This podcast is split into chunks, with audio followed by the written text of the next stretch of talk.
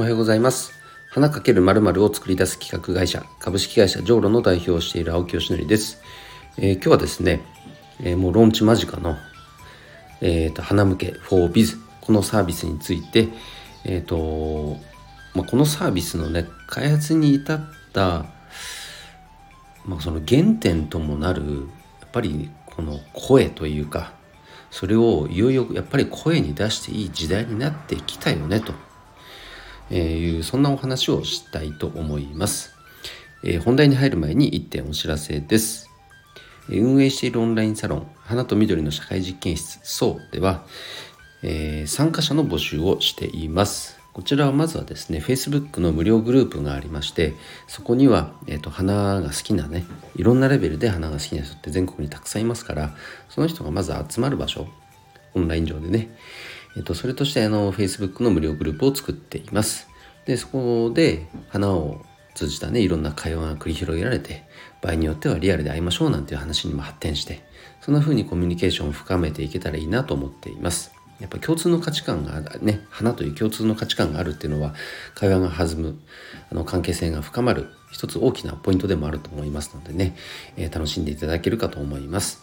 でそこからもうちょっとビジネス寄りになんか企画プロジェクトを立ち上げてみたいという方はですね Slack グループの方に移動していただいてこちらは月額1500円になりますが運営チームのサポートがついたりえーと、月1回特別研究会というトークセッションが行われますのでそちらに参加できたり、ま、クローズイベントもね用意してますので、え、そういったコンテンツが、えーと、用意されています、え、興味ある方は是非、ご参加ください。お待ちしております、えー、ということで今日ですね声に出してもいい時代になってきたよねというお話をしたいと思いますが、まあ、どういうことかというと,、うんとまあ、例えばこれギフト贈り物についてのお話なんですけれどもうんとまあすごく有名な話で言えば話題になった話で言えばあのやっぱり東日本大震災の時に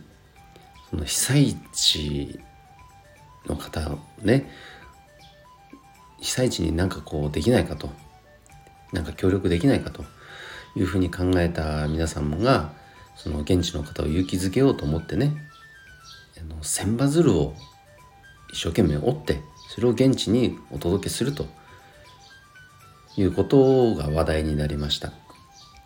それなんで話題になったかっていうと、まあ、残念ながら現地ではそれが役に立たないから役に立たなかったからですね。気持ちはもちろん嬉しいんですよ。けどもせっかくねその瓦礫とかを片付けたそこにまた千羽鶴がドーンと送られてきてそこを置かれてただその千羽鶴っていうのはその現地の被災者の方々のその現状を何かねこう変えてくれるものでは残念ながらなかったわけです。気持ちは嬉しいんですよ。ただじゃあそれをまた撤去するのに時間とお金がかかってっていうことが起きてしまったわけですね。でそれと近いえーと、ことで言うとあのウクライナ情勢ですかね。現地にウクライナの方を勇気づけようとなんかこう千羽鶴をねウクライナカラーの千羽鶴を送って現地に送ろうなんていう話が出た時に何考えてんだみたいなね。こうそれはやめとけみたいないう声もたくさん出てなんかそれが議論にもなりましたけどもあのこれらに共通していることっていうのはその相手を思いやる気持ちはやっぱり尊い素晴らしいと思うんですけどもじゃあ実際に送ろうとしているものが本当に相手にとってそれはね嬉しいものなのか役に立つものなのか感謝されるものなのかっていう相手をこう相手のこの状況を感じ取るというか考えられるというかそこの配慮みたいなものが残念ながらちょっと欠けてしまってるケースがこう際立っちゃったんじゃないかなというふうに思っています。その鶴千羽鶴自体がいいとか悪いっていう話ではなくもちろんそれ自体は素晴らしいんですよ。けどもそれを相手に送ることでやっぱなんか問題が生じてしまうっていうことが出てきてましたしそれに対してねこの送る側はなんで気持ち受け取れねえのかとかせっかく気持ちを込めておったのにとかっていう声が出てしまうのはちょっと違うと思っています。やっぱりいただいた側がそれに対していやちょっとありがたいんですけどっていう声を出したっていい時代になってきてると思っています。でそれと全く同じとは言わないけども似たようなケースが実は花の現場でも起きていてそれが例えば開店祝いとか移転祝いとか就任祝いとか、まあ、特に法人のねそういう B2B のフラワーギフトの現場では例えばその開店だったら開店日当日に大量のお花がね一度にドーッと届くわけですよね。でもちろんそれは嬉しいですよもらう側としたら気持ちとして本当に嬉しい。けれどもこの所狭しとお花が置かれてね実際にそのお店を利用するお客様のこの動線を潰してしまったりこのなんかこうせっかくこう快適に過ごしていただくために作ったスペースがなんかお花でそこを埋められてしまったりとかあとはこの空間っていうのもお客様にとっては大切なこのギフトなわけですからその空間装飾っていう意味では残念ながらちょっとその空間にマッチしないお花が届いてしまったりとかでそんな状況だからやっぱ大切なねいただいたお花をなかなか管理できずにすぐ枯らしてしまうとかまあ、いろんな課題が現場で起きてるわけなんです。だからそれに対してありがたいんですけどすいません。ちょっと今回は勘弁してくださいっていう声を僕ね出していい時代になってきてると思ってるんですね。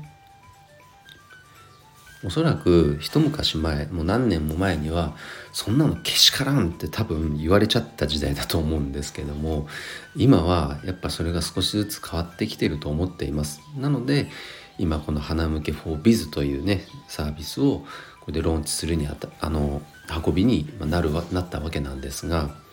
あの今までね検証で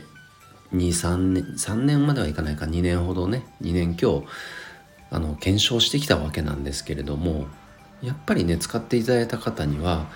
喜んでいただけるんですよ。お花をもらった人そしてお花を送った人そしてそこに関わった花屋さんみんなが喜んでいるのでこれはやっぱり必要とされるサービスだなって確信を持てたんですね。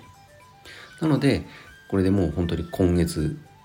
末もしくは7月ちょっと入っちゃうかもしれないけどローンチ予定なのでね是非一度覗いていただけたら嬉しいなと思っております。でローンチ後は是非ねあのご利用いただけたら本当に飛び跳ねて喜びます。ということで今日は若干いつもより長くなりましたが僕としてはすごくこれ大事なテーマだと思っています。うん、やっぱギフトっていうのは本当に美しいものだと思ってるしじゃあ何が美しいかっていうとやっぱその心っていうのが感じ取れるからですよね。その送る側も相手を思いやってでいただいた側もその気持ちをしかと受け止めてでそこに関わった人もそれを見て喜んでこのみんなが関わる人みんなが喜ぶのが本来のギフトだと思いますからでもそうでない形になってしまってるのであればそのシステム仕組みに若干課題が出てきてるそんな時代とも言えるかもしれませんので、えー、そこはなんかこう最適化を図っていきたいなと思っております。えー、ということで今日の配信は以上で終わります。青木さんいいねと思っていただけた方いらっしゃいましたら是非フォローしていただけると嬉しいです。それでは今日も一日頑張ろうおきよしのりでした。バイバイ。